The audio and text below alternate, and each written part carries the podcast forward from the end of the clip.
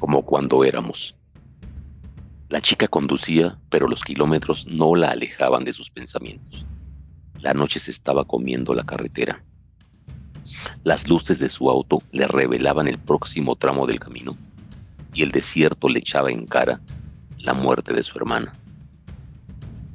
Si se hubiese acercado a ella, si le hubiera dicho que era hermosa, irreemplazable, que la opinión de otros cabía en un bote de basura, si hubiera hecho de lado los tres años de edad que la separaban, si hubiese puesto atención a su falta de apetito, a su constante deseo de dormir, a su mirada ausente, si no se hubiese burlado de ella cuando le habló de Natasha, la chica popular de su colegio, y de las extenuantes y pesadas bromas que le jugaba junto con sus amigas.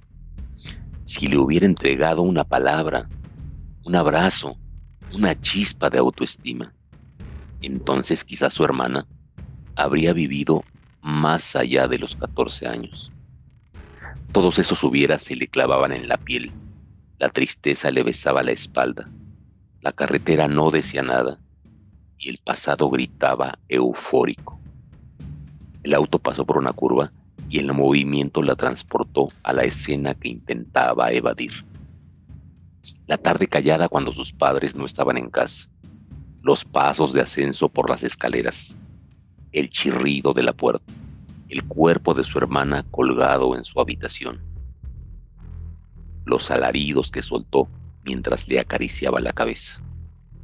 Te he fallado, Quisiera jugar contigo en el patio como cuando éramos niñas, pero ahora tus ojos solo tienen color en las fotografías.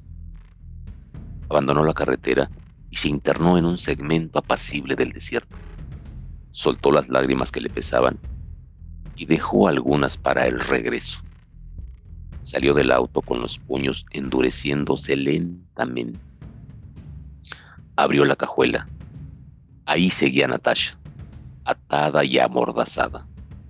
La oscuridad le impidió ver sus ojos de súplica. En aquella pose parecía un bello pájaro indefenso. La sostuvo del cabello y la sacó con brutalidad. Estiró la mano dentro de la cajuela y alcanzó el bate de béisbol.